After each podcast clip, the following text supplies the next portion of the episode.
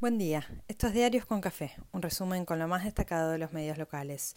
Hoy es martes 13 de diciembre y los diarios de esta mañana de nervios mundialistas hablan de economía, rosca, justicia y la ansiedad, posibles formaciones, pasión de multitudes, inflación y reacomodamientos partidarios.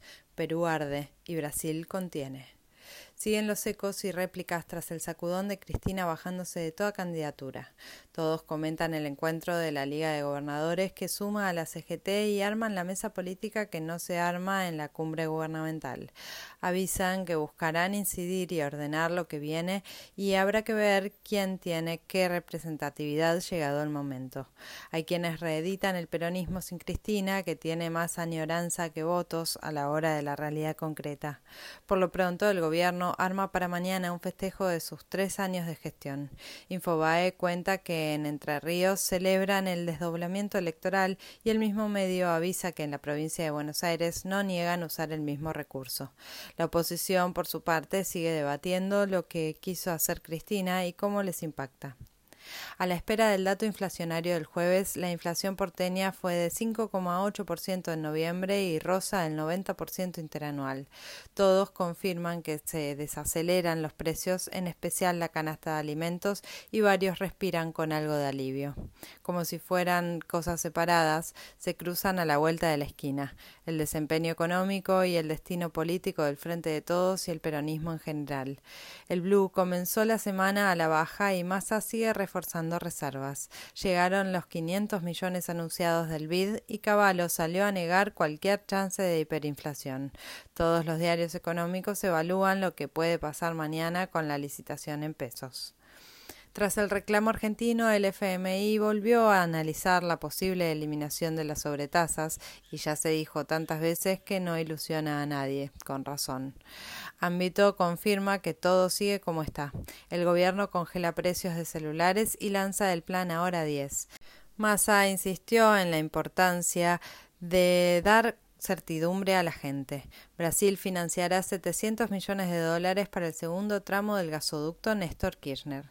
YPF promete inversión récord y muestra sus exportaciones. Massa saca pecho con la recaudación de los subsidios a la energía que permitieron un ahorro de 230 millones de dólares, mientras el ENRE sigue apuntando a las empresas por la falta de inversión y auguran un verano con calor y cortés. Ámbito celebra el avance en la construcción de la mini central nuclear argentina que superó el 75% de la obra. El gobierno concretó el pedido de juicio político para los jueces que viajaron al lago escondido. Una agrupación de intelectuales coordinados por Graciela Fernández Mejides se horrorizó por el viaje. Cristina recusará a Ercolini en una causa que inició ella contra ex jefes de la AFIP por persecución durante el gobierno pasado.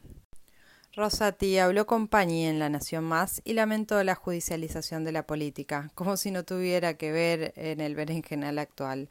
Hubo revuelo en torno a Luciani y una supuesta agresión en un restaurante de Mar del Plata.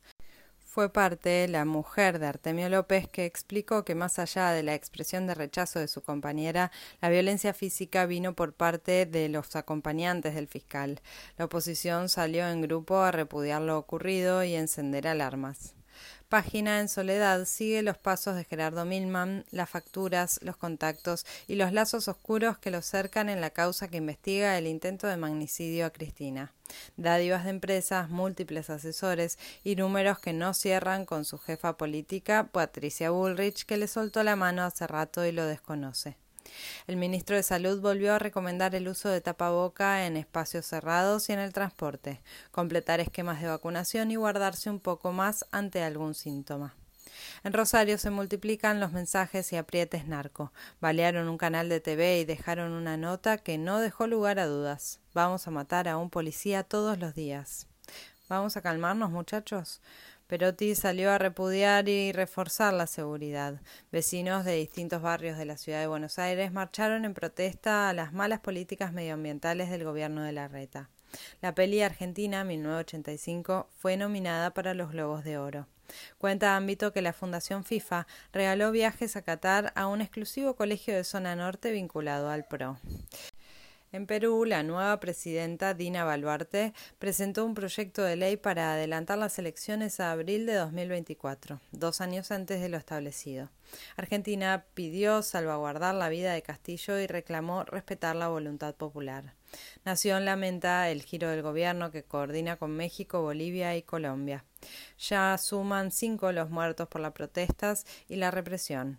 Grupos bolsonaristas intentaron invadir una sede policial en Brasilia. Boca celebró su día del hincha con una multitud en la bombonera. River oficializó la vuelta de Matías Craneviter. En Qatar, la selección hizo su última práctica antes de enfrentar a Croacia con la pregunta por Di María o Paredes dando vueltas. Ayer hubo banderazo y los aviones de aerolíneas salieron llenos de hinchas. Hablemos de manijas, con dinero, sponsors o flamantes deudas. Que sea con felicidad y fiesta.